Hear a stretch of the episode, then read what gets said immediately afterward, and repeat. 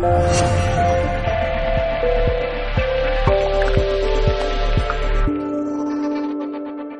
Buenos días, ¿qué tal? Aquí comienza Gente Brillante, tu magazine de coaching y desarrollo personal. Sí, señor. Hemos cambiado. Sí, es que es verdad, no te lo habíamos contado. Ay, me acabo de acordar. Me acabo de acordar. Pero bueno, ¿te cuadra tu magazine? Me encanta. ¿Sabes qué pasa? Es que nos lo pasamos tan bien, es tan entretenido al mismo tiempo, tan sirve tanto de ayuda a las personas, pero es tan ameno. Ese es el feedback que nos llega y nosotros mismos disfrutamos de esto. Por lo tanto, no es un programa, es un magazine Muy bien. de coaching y desarrollo personal. Claro que sí. Ahí está, diferenciándose. Enrique Jurado, director de Darte Coaching y Formación. Buenos días. Muy buenos días, Rosa, oyentes, Mindalia, hola a todos. ¿Qué tal? ¿Hemos desayunado sanito hoy? Esto, buenos días, Vicky Murcia. Buenos días. Hoy, de Gente Brillante. hoy alguien te va a preguntar a ti. Si he desayunado sano, que me pregunten. que me pregunten. También saludamos al resto de los componentes de este equipo, quienes hacen posible que este programa llegue cada semana hasta ti en perfecto estado de revista, que son Daniel Blanco en el control técnico, Andrea Villamizar en redes sociales, Tony Sánchez en Mindalia Televisión y muchas más personas que no podríamos estar mencionando a todas todas las veces, pero mm, que espero se sientan representadas por estos eh, componentes del equipo que dan la cara y entregan su voz a esta causa de ayudarte a tener una vida mejor, una vida en la que estés más contento, más contenta, como nosotros intentamos también conseguir para nosotros. Y lo hacemos, yo creo, ¿eh? Yo creo que lo conseguimos. Ay, el programa de hoy, Vicky. Hoy hablamos, fíjate, si, si mm, siempre tenemos el convencimiento de que este espacio debe tener vocación y tiene vocación de ayuda, porque así lo sentimos cada uno de los miembros que estamos aquí.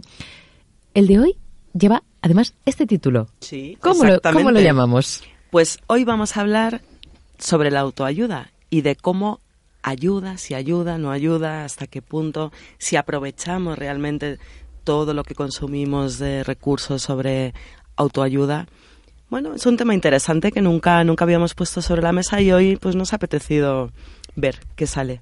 Vamos a ver qué sacamos de la autoayuda, si nos sirve para autoayudarnos y para ayudar a los de fuera.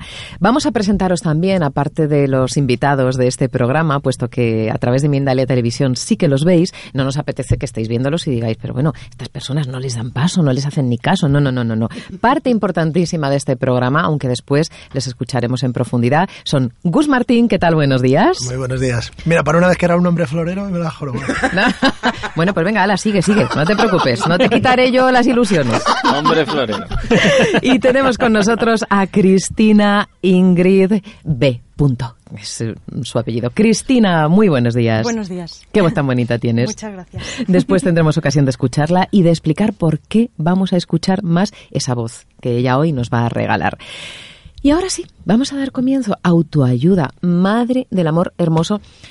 Cuan- de, de mi vida y de mi corazón. Vicky quería decir algo. Eh, sí, pero quería decir algo en secreto que nadie se diera cuenta. Ah, pues- Eh, pero bueno, pues como, malamente, como ya conmigo malamente, ya sabes. Sí, como esto últimamente compartimos todos nuestros secretos, pues le quería decir a Cristina que se acerque un poquito el micro. Sí. Tiene una que voz tiene una voz preciosa para que tan podamos escucharla suave, bien. tan dulce. Sí. Después la escucharemos, claro que sí. Gracias, Vicky, por estar pendiente de los detalles. Autoayuda. Es un término que a muchos nos gusta, a mí me, gusta muchísimo. De hecho, eh, a mí me gusta utilizar, por ejemplo, libros de autoayuda, prácticas de autoayuda. Me gusta autoayudarme. Pero también es cierto que es una palabra que quizá está bastante denostada porque se ha utilizado tanto, tanto, tanto, tanto, tanto que a veces ha perdido el significado real que puede llegar a tener. Quique, autoayuda, ¿de dónde viene la autoayuda? ¿De dónde procede este término? ¿Qué es la autoayuda? Uy, cuántas preguntas. Palabra trampa, Hola, palabra trampa. Do Sí, estamos haciendo un directo de. Facebook Live también. Hola, Facebook Live. Bueno, es una, es una palabra trampa, ¿vale? Autoayuda. Eh, evidentemente es fundamental, eh, yo cambiaría autoayuda por responsabilidad. ¿vale? ¿Responsabilidad? Sí, ser responsable. Ajá. Responsable de uno mismo, responsable de tu vida, responsable de lo que quieres conseguir, responsable de tus acciones, tus emociones, tus pensamientos, básicamente coger las riendas de tu vida. Eso es realmente lo que debería hacer la autoayuda. Eh, es verdad que es una palabra trampa, pero es una palabra además de muy denostada. Eh, todo esto viene de la época en los años, eh, recordáis, en, en 1929 hay un crack importante, bursátil en Estados Unidos y eso genera que todo aquello que supuestamente iba a ser la tierra prometida de muchísima gente y que iba a haber riqueza, pues de repente mm, muchísima gente absolutamente en la ruina, suicidios uh, troche y moche, una crisis galopante, la mm. gente casi en pobreza. Y de ahí empiezan a surgir eh, personas que precisamente desde esa situación de absoluta miseria, como ave fénix, eh, resurgen y que empiezan a desarrollar lo que es la capacidad de, a pesar de lo que te suceda, tú tienes la capacidad de salir adelante, de recuperarte, de resiliencia para poder hacer de nuevo desde cero lo que quieras conseguir, ¿no? Y entonces eh, esos autores concretamente se encabezan por Andrew Carnegie, y Napoleón Hill. Napoleón Hill que desarrolla un libro precisamente mm, trabajando con su mentor Andrew Carnegie. ¿Ellos fueron los primeros? Fueron los primeros, sí. Eh, ten en cuenta el libro, eh, en este caso de Napoleón Hill, estamos hablando de un libro de 1933 me parece, ¿vale? Es un libro de los años 30, donde él coge a todas las personas importantes que están sacando adelante, esto me suena mucho como también en la crisis que hemos pasado recientemente, que empresas como Walt Disney, Facebook, eh, Starbucks han cambiado la forma de hacer las cosas y han, han sacado precisamente sus mejores eh, recursos en plena crisis, ¿no? Bueno, pues esto es lo que pasó con muchas empresas de ahí y él empieza a hacer entrevistas a toda esa gente. Y surge su libro Piensa Think and Grow Rich, que se llama Piensa y hazte rico, ¿vale? ¿Y aquí em, surge todo este movimiento de...? A partir de ese libro Hombre rico, no, padre rico, padre, padre pobre, ¿no? Luego hay un repunte más adelante, hay un repunte de nuevo en los años 50, 60, cada década ha tenido su pequeño repunte. Y hoy en día, en los años ya en, el siglo XXI, es como el gran boom de todo lo que es eh, libros. Hay un, hay un mercado entero mm. de libros de autoayuda, de desarrollo personal, de cursos, de, es decir, Internet ha, democratizado todo este tipo de información, ¿no? La película del secreto, la película de ¿Y tú qué sabes? Se han empezado a desarrollar un montón de películas al respecto. Y eh, claro, no es oro todo lo que reluce, o no es oro todo lo que el león ruge, hay como mucho decía oportunismo, ¿no? También en, mucho esto hay mucho oportunismo. mucho oportunismo, mucho marketing barato, eh, mucho mm, gente que, que, que, además se convierte o se cree en gurús, ¿vale? Desde ahí. Y, y, y, es complicado, ¿no? Saber diferenciar la paja del, del, del oro, ¿no? Del grano. Yo te iba a preguntar, porque desde el principio lo tenía aquí escrito, ¿hay ayuda tóxica? evidentemente.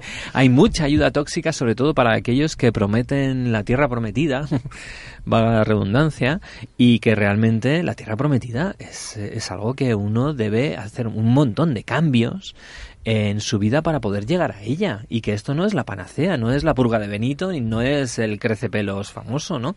Y mucha gente se aprovecha de la necesidad tan enorme que tiene la gente que se agarra un clavo ardiendo para salirse con la suya y se vuelven vendedores eh, ambulantes. Al claro, pero ¿dónde está, quiero decir, la parte del círculo vicioso que inicia, dónde está? Porque a veces decimos, sí, la gente vende o intenta vender la panacea, pero es que eh, no, no puedes engañar a todo el mundo todo el tiempo. Quiero decir, la gente quiere eh, la ayuda de me tomo una pildorita y ya transformo mi vida. Eso es. Entonces, eh, a veces. son los fáciles de engañar, yo creo. Claro, pero porque buscan, buscan ser engañados. Es que lo están pidiendo a gritos.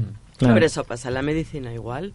Mm. Eso es. Como dice Quique, si yo en vez de hacer una vida saludable, dieta, ejercicio tal, me dan una pastilla que estoy estupendo, pues oye, eso que me ahorro o tienes dinero para hacerte la liposucción cada una vez al año, pues dices, venga. Que es cierto, hay gente que, lo hace. No, es que hay gente que, lo hace así.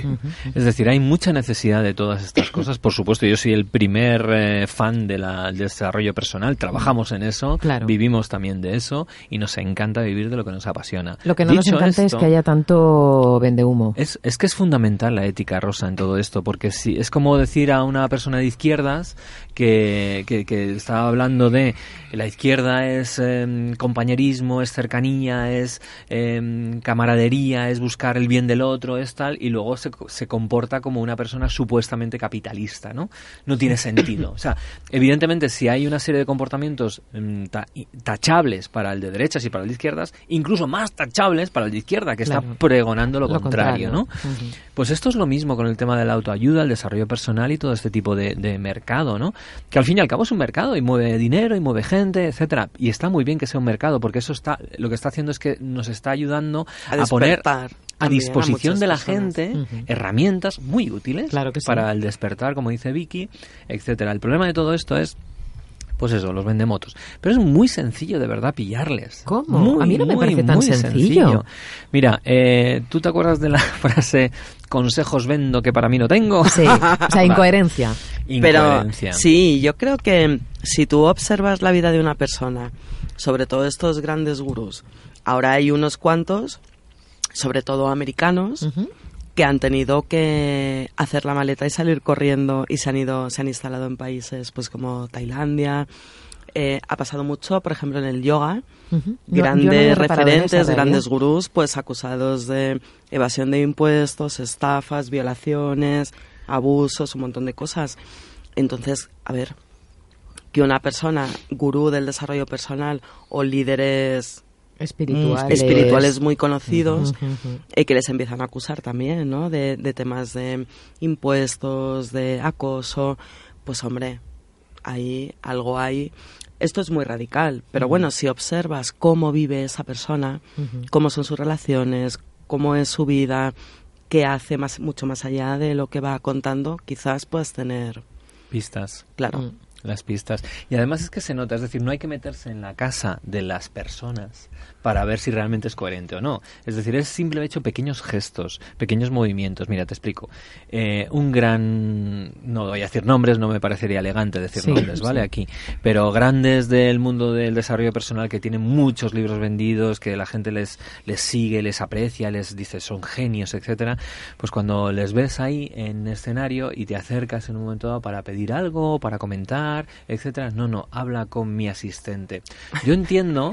Esto lo hemos comentado mucho, Y lo ¿eh? hemos padecido mucho. Y lo hemos padecido Lo hemos también. Claro, yo entiendo que en un momento dado es verdad que el tiempo de cada persona es, es, un, es oro y Un hay que, hay que protegerlo, ¿vale? Pero al fin, al fin y al cabo te debes a tu gente, gente Claro. que ha pagado una entrada, un libro, un curso para estar contigo y para estar. Entonces, de- Y no solo por eso, es que si tienes vocación de servicio, la tienes. eso es. La tienes. Entonces, tú ves gente como Fran Buselic, cre- co-creador de la PNL. ya lo ¿vale? creo. Que está haciendo de los 365 días a sus 74 años Sí. ya prácticamente, está eh, 300 días del año viajando a- por todo- sobre todo países soviéticos, que es como sabéis donde ha estado toda su vida, pero también en Europa, está en Milán, está se mueve por, por eh, también Inglaterra, por España y siempre, siempre, siempre tiene un segundo para hablar personalmente con la persona Sí. que quiera hablar con Sí. él. Y las fotos, y una las foto, fotos, para y hacerse las una fotos. foto, que a todos nos gustan esos selfies.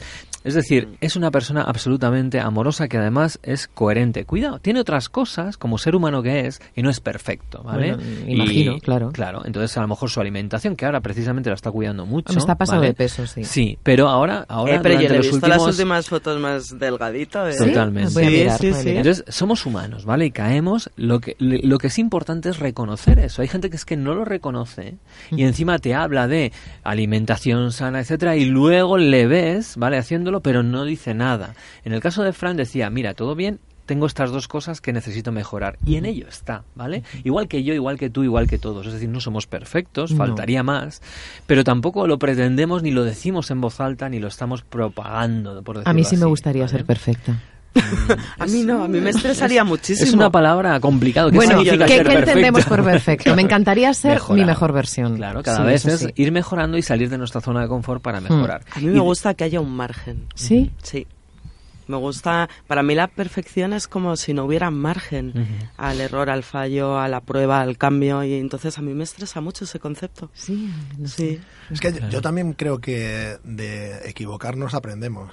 Entonces, Ya, ser claro, perfecto cierto. nunca de, te daría la opción. de aprender. Me encanta, me lo quedo. Y, es la que imagen sí. esta, perdona, la imagen esta que se habla muchas veces de, del bambú, Sí, flexible. Que es flexible, Ujú. pues si tú quieres que algo sea flexible, tiene que tener un espacio Un margen. para esa Sí. flexibilidad. También ¿no? me ayuda ese ejemplo. sí. Entonces ahí, bueno, claro que es la perfección, para cada uno es algo diferente, pero ese margen un poquito para moverte, experimentar, a mí Es- me... yo lo necesito. Es que es importante también además entender el concepto sombra, ¿no? el concepto de la sombra que el señor Carl Gustav Jung tenía y que es importante también abrazar esa parte nuestra que somos dos caras de la misma moneda, ¿no? Y cuando vemos algo fuera que nos hace un poquito de, nos pica un poco, hay una parte de nosotros que también los- lo tenemos y no lo queremos ver, ¿no? Desde ahí es importante simplemente identificarlo, decir, vale, lo identifico, ¿qué voy a hacer al respecto? ¿Vale? Simplemente haciéndote esa pregunta y actuando, por supuesto. Y eso es lo que de alguna forma el mundo de la autoayuda a veces nos vamos a ese pensamiento mágico, a esa panacea. Entonces, película, la película del secreto, que en su día tuvo muchísimo, además en España especialmente, se fue un bestseller en España. Y yo flipé, dije, joder, qué guay, ¿no? Que la gente compre ese libro, ¿no? Pero claro, la gente lo compraba como la panacea de yo pienso en algo muy fuerte, muy fuerte, 21 lo días, atraigo claro. y al final se cumple, ¿vale? Sí, pues sí. lo siento decirlo, pero si hay alguien que le ha funcionado eso, no una vez, sino continuamente, por favor que venga y lo diga. Y- y le Está invitado al programa, pero no es así. O sea, lo que nosotros que vivimos aquí en este mundo Hmm. del desarrollo personal hemos visto mil veces ese tipo de mensajes y no funciona así. Funciona Evidentemente, el tener pensamientos positivos, el tener, el gestionar tus emociones, el, el que esas emociones ya las vivas como algo real, todo eso ayuda, ¿vale? Pero no es una panacea, no es eh, la noche y el día. Hay muchos autores, repito, no voy a hablar de ellos porque no me parecería de nuevo elegante. Mm, pero bueno, poco que pero un que en sus libros prometen, mm, pues eso, la tierra prometida, prometen la felicidad, prometen la abundancia absoluta. El otro día tuvimos a Nacho Muñoz Campano que hablaba de abundancia, pero lo que hablaba no es de piensa muy fuerte y tal, sino Alinéate, alinea tus pensamientos, tus emociones, tus creencias, tus valores y ponte en marcha. A mí ¿vale? me gustó mucho una cosa que dijo Nacho, ¿Qué te gustó? porque yo soy muy crítica con este tema de la abundancia y tal, porque creo que saca la responsabilidad de las personas de hacer algo por sus vidas y generar ellos eso. Pero me gustó muchísimo una cosa que dijo Nacho, que para él la abundancia es abundancia de opciones. Ay, sí, y es estoy verdad. totalmente de acuerdo con eso. Mm. Si, ¿Y cua- cómo- si tienes muchas opciones en tu vida, pues podrás ir levantándote cuando te pase algo o mm, rediseñando proyectos o historias. Creo que es fundamental. Chicos, ¿y a qué creéis que se refiere Gus cuando habla de ayuda tóxica? ¿Cómo podemos explicarlo? Pues la ayuda tóxica es aquella que eh, te, de alguna forma te está cambiando una serie de creencias de que pues hay que trabajar duro y que tal y no y simplemente es tú espérate eh, simplemente mm, eh, respira quédate en tu casa y conéctate con el universo que el universo proveerá ¿Vale? Ujú. Eso es una de las partes que desde mi punto de vista puede ser algo de lo que Gus estaba comentando. Ese tipo de mensajes puede hacer lo que dice Vicky, quitarte toda la responsabilidad de Opciones. decir, es el universo y que el universo provea. Esto me recuerda mucho al chiste aquel del hombre que está encima del tejado y que hay una inundación y dice, Dios mío, Dios mío, ayúdame. Y entonces viene una lancha a salvarle y dice, no, no, ya le he pedido a Dios y Dios me va a ayudar, Ajá, tranquilos. ajá, Es como Luego el manda el sedent- sedentarismo emocional. Eso Qué es. bueno. Sedentarismo emocional, justo. Y al final el hombre se muere y, le, y va al cielo y le pregunta a Dios, oye, ¿qué, oye, ¿qué ha pasado? Me dice, pero capullo, si te envía una lancha, te envía un helicóptero.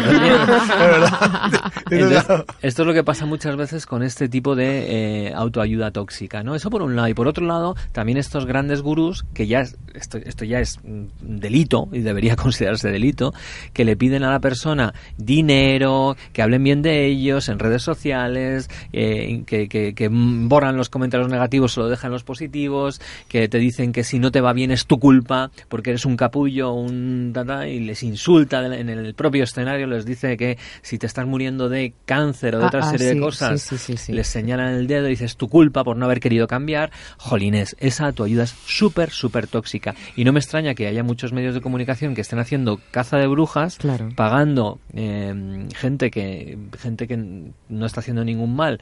Eh, ¿Cómo se dice? Pecadores. Pagan Ah, justos, justos por pecadores. pecadores, ¿no?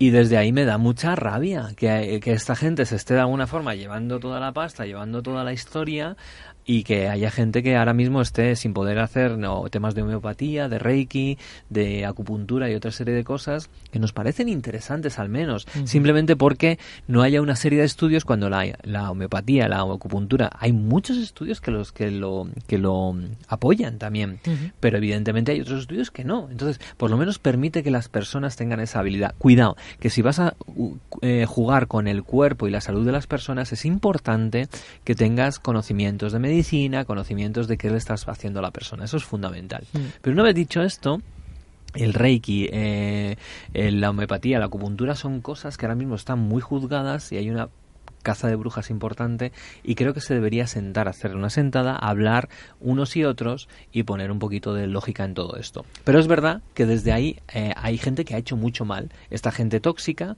que mm. hablaba de acupuntura y de homeopatía para curar cánceres, por, ejemplo desde ahí me parece muy atrevido. Es como si dijésemos que el coaching cura el cáncer, que la PNL cura el cáncer o que el mindfulness cura el cáncer. No, señores, si tienes cáncer, vete al médico, que te miren bien y luego aparte apóyate, apóyate siempre con la supervisión del médico, que el médico lo sepa, porque es la, el profesional al respecto y puedes eh, utilizar. Es verdad que hay algunos médicos que son muy talibanes que dicen, "No, esto es horroroso."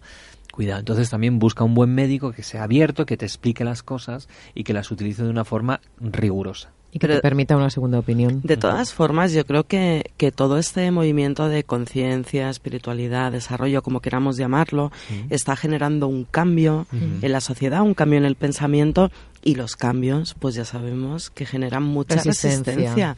Entonces, de todo esto, bueno, está bien este movimiento porque empuja a ese cambio y bueno, permitirá que lo mm, interesante y lo que tiene resultados y efectos buenos se quede. Habrá un filtro. Y el resto irá desapareciendo. De hecho, lo ha estado haciendo. Es decir, en Estados Unidos, desde los años 30, eh, el mercado de la autoayuda ha estado ahí y al final se ha ido filtrando. Es decir, eh, acordaros, en los años 70, especialmente, surgieron miles de terapias, cientos de formas de hacer eh, a través de drogas, a través de un montón de cosas y se ha visto, ¿no? Donde se ha, se ha llegado. Entonces, desde ahí ahí, como bien dice Vicky, el tiempo pondrá a cada uno en su sitio. Pero mientras tanto, hay que andar con mucho ojo, observar las personas, tener criterio propio, tener al menos, si uno está muy, muy mal eh, anímicamente, físicamente, etcétera, que pida ayuda primero profesional y luego que se apoye en, todo este tipo de cosas que evidentemente pueden ayudar.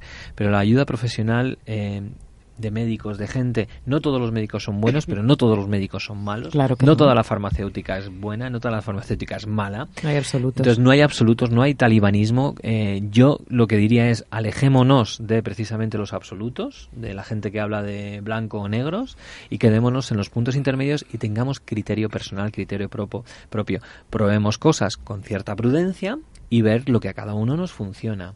Y al final tenemos todos un guía interior que significa nuestro criterio, nuestras cosas, que de alguna forma nos va a ayudar a decidir si esa autoayuda ayuda o no. Pero ya para terminar, tres cosas fundamentales. Primero, ver las cosas que de alguna forma me están resonando, ¿vale? Segundo, una vez que las observas, aplícalo ¿vale? Aplícalo, aquello que te resuene y que digas, oye, esto me parece interesante, voy a aplicarlo. Y tercero, haz una observación de lo que ha sucedido, mira los resultados. Y a partir de ahí ya tienes tres pasos muy claros para saber si esto te gusta, esto no te gusta y esto es lo que quieres para tu vida o no.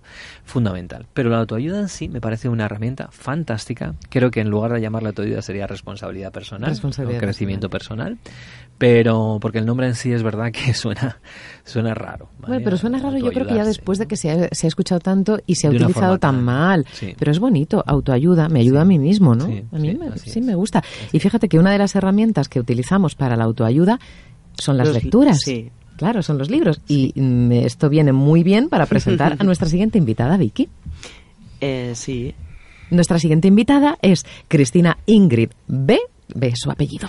Cristina Ingrid, que mm, fijaos qué trabajo tan bonito tiene ella. Cristina, buenos días de nuevo. Hola, buenos días. Bienvenida, gente brillante. Cristina tiene un trabajo precioso. Ella se dedica a la realización de libros, de audiolibros de autoayuda. Cristina, ¿cómo decidiste poner tu voz a libros que han escrito grandes de la autoayuda y vamos a seguir utilizando el término porque es el que conocemos, ¿no? Pero bueno, mm, ¿cómo, decidiste empezar en esto? Ahora mm, hablaremos sobre cuáles son esos autores y qué tipo de libros son los que tú, a los que tú prestas y regalas tu voz, pero ¿por qué quisiste empezar a hacer algo así? Eh, bueno, cuando falleció mi madre hace cuatro años, ella me dejó un libro que era de Luis Hay, se llama Usted puede sanar su vida. Sí. Eh, entonces, eh, para dormir, que yo estaba pasando una época un poco mala, me ponía a escuchar a Luis Hay en inglés, los vídeos que había en YouTube. Sí. Entonces los escuchaba todas las noches y me gustaban muchísimo. Digo, me gustaría que esto estuviera en español para la gente que no, que no habla castellano, ¿no? Así que me puse a traducir el material que había de ella que yo escuchaba por las noches, que estaba en inglés, me puse a traducirlo al castellano y así subí mi primer vídeo. Y así empezó todo. ¿Subiste tu primer vídeo a tu canal de YouTube? Sí. ¿Qué es cuál? Cristina Ingrid B se llama. Cristina Ingrid B. Cuéntanos a qué corresponde la B. La B es mi apellido de bastante. Ah, bastante, fenomenal. Pero el casi el, el nombre con el que te suele conocer tu usuario es Cristina, Cristina Ingrid. Ingrid, muy bien. Entonces, subiste eh, ese primer libro, ¿no? Sí, bueno, era una conferencia de ella. Una conferencia. ¿Qué otros autores son los que ya, una vez que comenzaste en el mundo de la realización de los audiolibros, qué otros autores has traducido, locutado? El siguiente creo que fue Wayne Dyer, porque tiene una, una relación muy estrecha con Luis Hay. Y es el que me llegó siguiente, el material que, que me llegó. Así, El que es- ¿Qué libro fue? Pues no me acuerdo cuál fue el primero. Eh, yo creo que, que puede ser. erróneas, puede ser? Pues yo creo que fue la conferencia muy famosa que es el poder de la intención, Poder de la que, Ajá, la ronda por ahí. sí. Ese creo que fue lo que hice. De hecho, bueno, has puesto voz a, a innumerables obras de autores de autoayuda y has ido incluso más allá, porque tanta admiración despierta en ti Wendayer que has decidido crear un libro en torno a él. Háblanos Sí. de ello.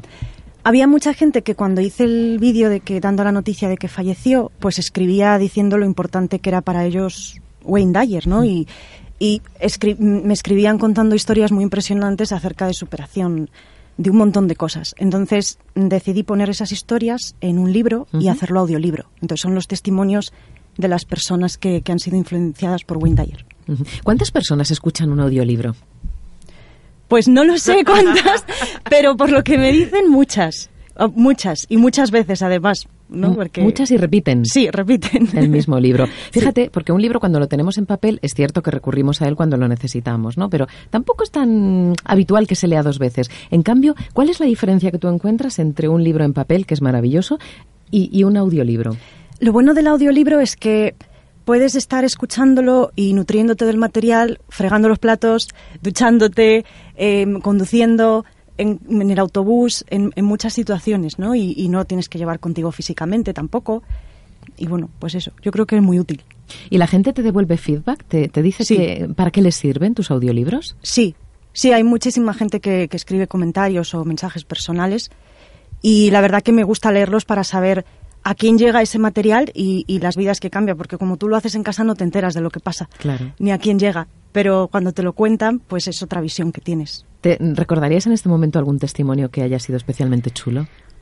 Mm, Bueno, me hizo mucha ilusión cuando una chica de Argentina me dijo que, que ella y sus compañeros de trabajo ponían por las mañanas los audiolibros en el trabajo, ¿no? Eso ¿En me pareció muy bonito, sí. Ay, qué buena práctica, es una buena rutina, ¿no? Ya te digo. Claro, claro que sí. Em, ¿Y cuál es tu cuál, cuál es tu intención cuando haces esto? Porque además de autoayudarte, ¿no? Porque Mm. entendemos que, que comenzaste en esto precisamente para mm, mejorar tu estado de ánimo una vez Sí. que falleció tu madre. Más allá de esto, ¿tienes alguna intención más? La intención con la que comenzó el canal es quiero que la gente tenga acceso a este material. Esa era la intención. Y luego, no sé qué intención tengo, la verdad es que disfruto haciéndolo, mucho. Disfruto mucho haciendo los audiolibros. Entonces eso ya, y sabiendo que, que realmente hay un cambio para algunas personas, mm, me hace sentir bien. O sea, Ujú. Hace muy poquitos días en las noticias hablaban de los traductores que traducen los libros que han sido bestseller, no sé si lo habéis visto. No. Bueno, y entonces hablaban un poco de mm, cuando tú traduces un libro, claro, hay una parte de interpretación que no es literal eh, y se apoya mucho en personas especialistas, eh, pues quizás en la cultura de origen de ese autor, pues hablaban de un autor japonés, pues como el traductor necesitó además a una persona japonesa que le explicara ciertas cosas para entender la intención de lo que se decía. Entonces, a mí me, esto es mi opinión, a mí las voces me llegan mucho, las voces de las personas. A mí también. Y yo creo que a través de la voz también se transmiten intenciones, propósitos. Entonces me parece muy chulo y muy interesante en este caso, que son libros de autoayuda, que son libros que van a escuchar personas, muchas de ellas que puedan tener situaciones difíciles. Si tú has, alguna vez has pensado en eso, o trabajas la voz de una manera especial, o mm, preparas de alguna forma quizás la intención o el propósito de lo que has traducido y lo que estás locutando. Sí, la voz no, no la trabajo. Pues deberías, que- querida. Sí. Por lo menos cuidarla. que sí, sí. Lo que sí, lo que sí hago es como generar la motivación, ¿no? De, de para qué lo estoy haciendo y, Mm. y sobre todo meterme mucho en, en lo que estoy leyendo. Es mm, me convierto en lo que estoy leyendo de alguna manera, ¿no? Entonces Claro. como que no hay una separación ent- entre entre yo y el texto. Y tú investigas sobre las vidas de los autores y... y Bueno, todo. quizás sí. para saber, ¿no? Un poco de... Eh, eres tú como la voz, ¿no? Realmente es como que das voz a esta persona. Sí, y normalmente también son autores que ya he escuchado mucho material suyo en versión original Sí. y sí que los, los sigo, ¿no? Y, y conozco su, su trabajo de, de cerca en ese sentido. Que es muy interesante eso, ¿no? Llegar a ese conocimiento tan profundo como para a través de tu voz, como para dar voz a esa persona realmente. Claro. Sí, es verdad. Dices que te conviertes en lo que estás leyendo. ¿A veces te has eh, empapado negativamente de las emociones o los casos que se pueden exponer en un libro? Mira, no, porque como todo el material que leo es agradable, positivo, a veces hay fragmentos tristes, ¿no? Pero lo que hago, a veces cuando estoy haciendo los audiolibros lloro y se nota en la grabación, porque me emociona mucho. eh. Eh, a veces hay historias mm, fuertes, ¿no? Y, y eso se queda grabado ahí. Claro. No lo quito. Pero son, son de emoción, pero no es negativo. No, lo- no, no me ha pasado eso po- por, la temática de los libros. ¿Y cuáles son tus títulos favoritos? Si te tuvieras que quedar con un par de ellos, de los que hayas locutado, ¿cuáles elegirías? Pues me quedaría con Cómo amarse a uno mismo de Luis Hay y con un libro de Byron Katie, ¿Cuál? Mamar lo que es. Amar lo que es. Sí. Amar lo que es. Esa Rosa verdad. le gusta mucho. Sí, me encanta. Me gusta mucho. Me cuesta mucho, pero me gusta mucho. Me cuesta mucho. Me cuesta mucho. Otra cosa que, que me encantaría saber es si en algún momento te has planteado locutar libros de gente que no sea de primera fila, ¿no? O sea, que no esté en el ranking del top mm, arriba, arriba, arriba. Sí, en el canal también hay muchos libros que, que envía la gente anónima o autores que ya ¿Ah, tienen sí? publicados varios libros y, y si el material coincide con lo que queremos que esté en el canal, pues lo hacemos audio y lo ponemos también. O sea que hay varios libros de autores anónimos o, o que no son tan conocidos. ¿Cuántos libros eh, locutas eh, al mes aproximadamente? Pues mira, varía mucho, porque hay, hay, hay meses que estoy como una loca locutando y otros meses que no, que no hago nada. Ajá. Entonces, eh, en total en el canal hay como unos 500 y pico vídeos. No todos son un libro, porque Sí. a veces están divididos, en Divididos partes, En varias partes, claro. pero sí. Eh, ¿Y qué pones mientras hablas? ¿Pones imágenes? eh, Sí. la- ¿Música? el autor, música. tal? Sí, cuando, cuando vivía, hace poco vivía en la playa, entonces grababa imágenes del mar y era lo que ponía de fondo. Ahora, como vivo en, en el campo, pues pongo imágenes del campo de fondo. Ninguna de las dos cosas suena mal, ¿eh? no, no está nada mal. ¿A qué te dedicas entonces aparte de este, de este, no sé si llamarle hobby o Sí, semiprofesión eh, sí, sí. o Bueno, qué? entonces están los audiolibros y luego son eh, pues unas sesiones privadas que, que suelo hacer, Ajá. unas consultas Sí. eh, que la gente puede reservar su cita, por así decirlo, a través de la web. Y, y lo que hacemos es, sobre todo, hay mucha gente que, que escucha el contenido de los libros Sí. y dice, vale, esto está muy bonito, pero ¿cómo en mi caso concreto, con esta situación concreta, lo aplico? Mm. Es a- en concreto, en este caso, con mi pareja, con mi amiga, con el trabajo, ¿cómo lo aplico? Entonces, eso es lo que hacemos. Súper interesante. Pero Antes comentábamos de eh, que realmente em, en España no existe una cultura de audiolibro. Sin embargo, en, otros países como en Estados Unidos, el mercado anglosajón o incluso supongo que Latinoamérica sí que tienen esa cultura porque quizá a lo mejor ah, saben utilizar el coche como el coche el transporte público como una especie de universidad. Es decir, todos pasamos un tiempo diariamente en el coche Eh, puede ser una hora, dos horas al día y en lugar de estar escuchando música o escuchando pues al típico locutor de siempre que no está mal que- tampoco que ¿eh? no está mal no está mal Perdón, escuchando perdón. escuchando programas como gente brillante Por favor, escuchando a Rosa, escuchando al equipi con esta maravillosa voz que tiene. Eh, también existe la opción de, a través de estas plataformas como es iVox, donde sabéis que podéis escuchar todos nuestros programas, y, y también pues Spotify, etcétera, que hay podcasts sobre programas, sobre cosas interesantes y evidentemente también audiolibros, ¿no? Eh, en ese sentido, ¿cómo, cómo consume tu, o dó- dónde consume tu público tus vídeos y tus eh, libros? Eh, principalmente en el canal de, de YouTube. Luego hay algunos que sí que están a la venta, que son de autores a los que llegamos al acuerdo de, vender esos libros, Sí.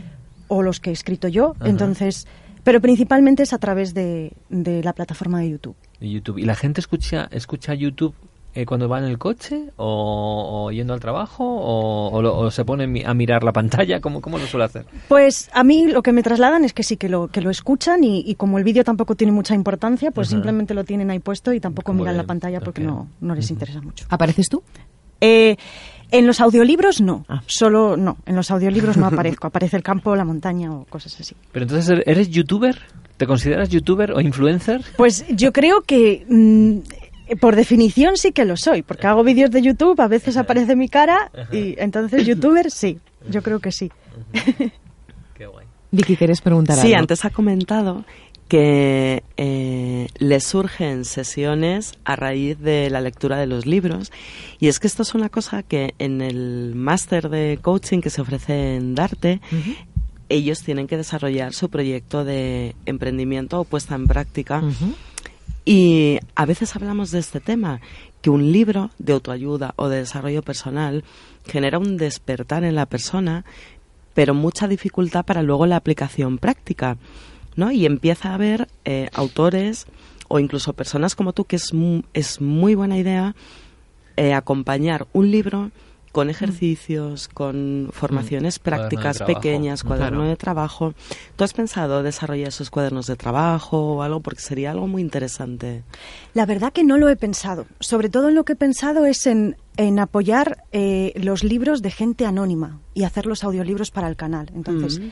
cualquier persona que tenga un libro de esta temática y que, o textos sueltos, no tiene por qué ser un libro entero, y que quiera compartirlo es una plataforma donde se puede hacer. Oye, pues De desde manera aquí, gratuita. desde aquí hacemos un llamamiento, porque como conocemos unas cuantas personas que tienen material Claro. más que de sobra, podría ser muy interesante Claro. esa vinculación. Así que si queréis podemos aprovechar para recordar el teléfono de WhatsApp al que Sí. nos pueden escribir si quieren estar en contacto con Cristina e Ingrid.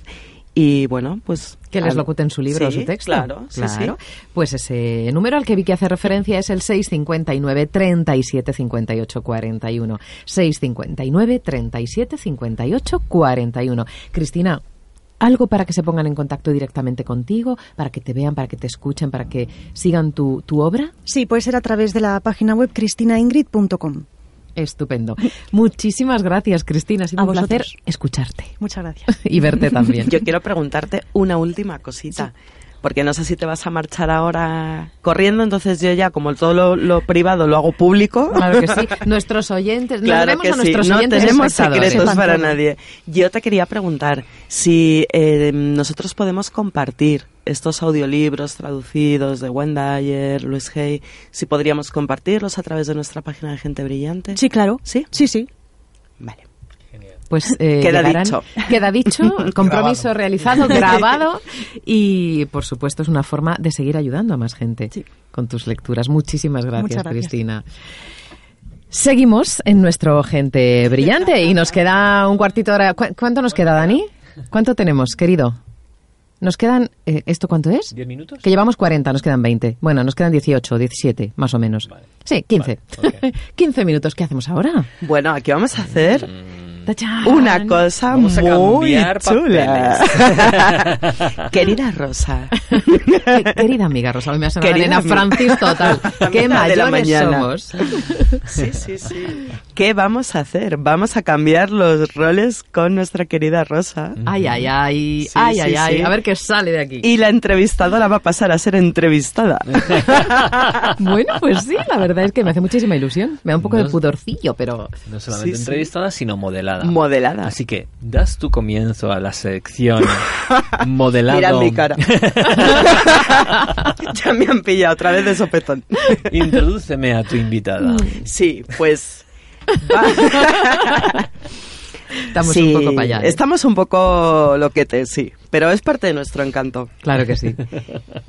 Muchas veces hemos hablado em, con Rosa y de Rosa de la grandísima profesional que es y cómo ella, aparte de em, eh, transmitirlo con sus formaciones y enseñar a personas a hablar, a hablar en público, a conectar con la audiencia, en sus negocios, empresarios que necesitan pues exponer sus ideas, sus empresas en grandes foros, pues bueno, es una de las cositas que Rosa hace profesionalmente, además de estar aquí dando voz a nuestro programa de Gente Brillante. Y lo hace tan bien que queremos saber sus secretos.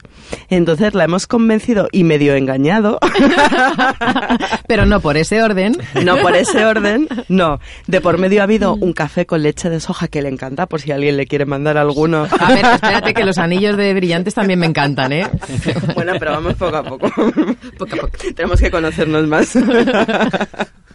Bueno, chicos, pues a la vuestra Sí, disposición. así que Quique, que es el experto modelador, le va a hacer unas preguntas. Bueno, ya hemos contado muchas veces que es el modelado, que es una práctica de PNL, que nos ayuda a encontrar esas diferencias que marcan la diferencia en un profesional eh, para mm, eh, que sea excelente en lo que hace. Y nosotros, ahora ya fuera de... de bromas, creemos que tú eres excelente en tu trabajo. Muchas gracias, Y nos Vicky. gustaría mucho conocer un poquito más. Yo no, no creo que haya secretos, pero bueno, vamos a ello. ¿Estás preparada? Yo estoy siempre preparada. Sabes que aquí sacamos los secretos que ni siquiera la persona conoce. Claro. sí, ¿Eh? por eso digo, yo, yo creo que no tengo secretos, pero vamos a ver qué sacáis, chicos. Bueno, lo primero es el desde dónde. Vamos a, a ver em, esos valores que para ti son tan importantes a la hora de, em, de hacer lo que para nosotros eh, es tu gran virtud y tu gran don, que es la comunicación. ¿vale? Eres una gran comunicadora, sabes comunicar fenomenal, sabes llegar a las personas, em, transmitir los conceptos, generar espacios de escucha, etcétera. Entonces, eh, desde ahí nos gustaría saber cuál es tu valor principal cuando comunicas. Es decir, para ti, ¿qué es lo importante? Lo importante cuando comunico. Fíjate que yo em, no, me, no me... A ver cómo explico esto. No me considero, no me paro a pensar si soy una buena comunicadora. Da igual. Ya lo eres, ¿vale? Sí. Ok.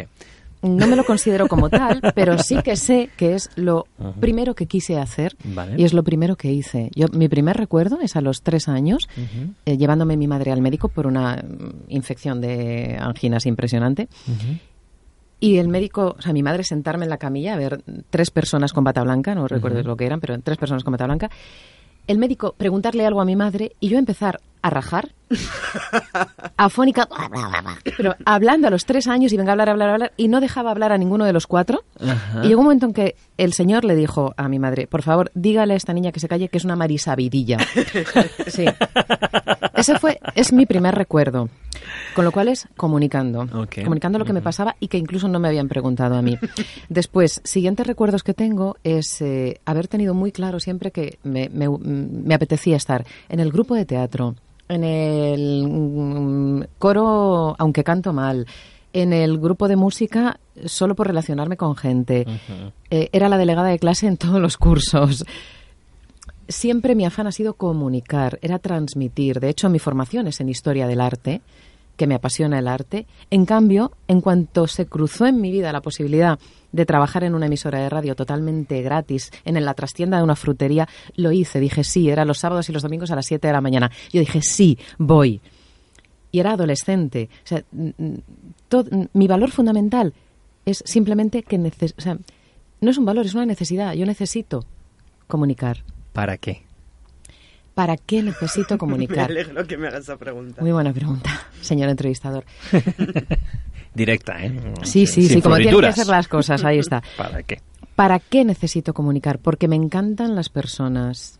Me gusta la conexión entre las personas y tengo muchísima curiosidad por saber qué pasa dentro de la cabeza y del alma de, de cada una de las personas que se cruza en mi vida. Incluso el panadero que me vende el croissant. ¿Y eso a dónde te lleva? El conocer lo que le pasa a las personas en su cabeza. Incluso al panadero que te vende el croissant. El conocer a las personas y qué les pasa por la cabeza, a dónde me lleva a mí. Me lleva a una conexión profunda y me lleva a un estado de eh, amor. Y me explico. Yo ten- tengo una máxima que aplico desde hace un montón, desde que le puse nombre, yo creo, o por lo menos mm, fui más consciente cuando le puse nombre, y es que yo todo lo que hago intento, o, o me sale ya de forma automática, que tenga la- lo que yo llamo las tres Bs, ¿no? Que pase el filtro de las tres ver, Bs, ¿Cómo es eso? que es belleza, bondad, beneficio. Yo todo lo que hago, me gusta, todo lo que hago y todo lo que tengo alrededor, me gusta que sea bonito, me tiene que entrar por los ojos, que tenga belleza. Ok. Esto no quiere decir que sea caro, o sea, sino que sea Ujú. bonito, Ajá. ¿vale? Que sea armonioso, Ajá. equilibrado y muchas veces disto del equilibrio. ¿eh? Me estoy muy lejos del equilibrio, pero me gusta. Bondad, mm, todo lo que hago y todo lo que me gusta recibir, y quizá po- desde ahí va mi para qué. A mí me gusta recibir bondad. Y me he dado cuenta de que cuando entregas bondad es más fácil recibir bondad. Vale, ¿Vale? interesante. Y luego beneficio. Yo tengo que sacar algo de ahí y también quiero que el otro saque algo. Que no tiene por qué ser económico, que también muchas veces. Pero algo has de sacar que te puedas llevar que no traías. Vale. Desde ahí puede ser. Imagínate que vamos a ver los dos casos, ¿vale? El caso en el que tú entregas belleza, recibes belleza, entregas bondad, recibes bondad, entregas beneficio y recibes beneficio. Casi siempre pasa. Bien, genial. ¿Qué pasa cuando no pasa? ¿Qué pasa cuando no ¿Qué pasa? haces ahí? Porque esa es la clave. Vale. eh, es que no sé si no pasa. ¿Recuerdas alguna ocasión en que tú hayas dado bondad y hayas recibido un hachazo? Haya dado bondad. Sí. Vale. Sí. ¿Cómo, ¿Cómo gestionas eso? Porque Me voy. Te vas. Mm. ¿Y qué pasa la siguiente vez, después de esta experiencia? Ujú. ¿Cómo haces para seguir dando bondad? A pesar de haber recibido el hachazo y haberte ido. ¿Con esa misma persona? ¿En esa misma situación? No, quizá con otros. Vale, porque con esa persona no suele haber una segunda oportunidad. Ok, vale. Vale. Ujú. Porque no, ¿ves? De ahí que no muchas veces eh, estoy en el equilibrio, Ok, ¿vale? vale. No suelo dar segundas oportunidades. Ok. Me entrego totalmente Ujú. y mm, Pero eso, eso no te impide que con nuevas no, personas... en absoluto. Porque extraigo un aprendizaje de cada situación en la que entrego bondad y recibo hachazo, que es que no recuerdo muchas, ¿eh? Fíjate, ¿eh? No No, recuerdo recuerdo muchas. muchas. Es decir, tú desde dónde o el lugar donde tienes tú puesta, puesto tu foco es eh, precisamente que la confianza que cuando vas a dar belleza, bondad y beneficio vas a recibirlo en un porcentaje muy alto de las ocasiones. Sí, Sin embargo, no todo el mundo hace esto. Es decir, eh, cuando tú le dices a la gente, ¿por qué no das belleza, bondad y beneficio? No se fían. La gran mayoría de las personas. Entonces puede que esa sea tu mm, diferencia que marca tu diferencia. yo soy una persona confiada. Eso es. Me tengo por persona confiada, sí. Em, de hecho, creo, y creo que es lo que me he encontrado, cuando yo he confiado en las personas, incluso personas que ante esa misma situación con otros han reaccionado mal, Sí. yo me he encontrado buena actitud. Buena respuesta. Y creo que es porque he confiado. Es cierto, mira, ahora estoy, estoy, estoy recordando, por ejemplo, un socio profesional que me traicionó y todo el mundo me decía, pero no te metas con él si ha estafado a otras personas antes. Yo decía, bueno, ellas son y yo soy. O sea, Ujú. ellas son unas personas y yo soy otras. Y me estafó a mí también. pero bueno, me di cuenta pronto Ajá. y lo que hice fue simplemente decirle, chico, me, me he dado cuenta, devuélveme la llave de mi moto y, y aquí Y paz y quédate después con todo lo demás. Y quédate con todo lo demás. Intentó, es que, es que, no, no hay es que, es que me he dado cuenta. Adiós, las llaves de mi moto y me voy, ¿vale? Las llaves de mi moto es el 50% del accionario de mi empresa, que encima yo le había regalado previamente. Pero no pasa nada. Me fui y nunca más me... ¿Cuál es el aprendizaje? Nunca más me asocié con nadie. Ok. ¿Me puedo perder oportunidades? Seguro. Pero ese es el aprendizaje que yo extraje. Pero mm, sigo confiando en la gente a la hora de trabajar y colaborar, eso sí. Cuando yo empecé a, a trabajar con Rosa, cuando coincidimos en el programa, bueno, nos conocíamos un poco, pero nunca habíamos colaborado. Fuiste profe mía en el máster. Sí, bueno, pero profesionalmente, colaborar así profesionalmente, juntas, trabajar juntas. Y a mí me llamó muchísimo la atención, que de hecho yo creo que te lo comenté al principio, la manera en que hacías las entrevistas. Yo decía, madre mía, es que me parece, nunca había visto antes hacer entrevistas realmente con el propósito absoluto de que la persona entrevistada brillase. Sí. Y eso me llamó mucho la atención por em, porque no es habitual, no es habitual, ¿no? Que realmente le preguntes a la persona de forma que incluso si la propia persona no arranca o se está dispersando, cómo la llevas para que esa persona de verdad, de verdad eh, tenga su protagonismo y me pareció muy profesional, me pareció muy profesional y yo recuerdo haberte preguntado, Sí. oye, ¿esto cómo lo haces? Mm. ¿No? Pues eh, lo hago porque realmente me interesa que brillen. Es que ahora lo he entendido con esto que has dicho Mm. de Claro. eh, belleza, porque realmente bueno es un momento bonito y que quede bien, bondad y beneficio. Y claro, si yo recuerdo que tú me explicaste, sí, pero esto también es una forma que está ahí detrás. Y cuando tú preparas las entrevistas, realmente mm, Quiero decir, cuando las preparo, ¿no? o sea, Cuando no te cogen aquí, te pilla, aquí te Cuando las preparo. Vale, sí, sigue, perdón. en caso de que pudieras de que preparar alguna preparar entrevista, entrevista, sí. ¿cómo Sí. las preparas?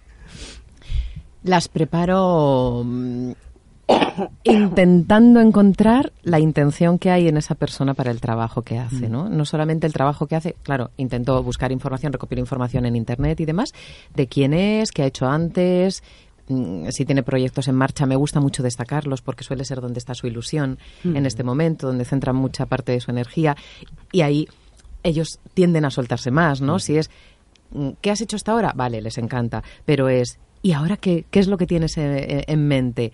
Y ahí es donde ellos están en ese momento queriendo promocionar, tiro por ahí.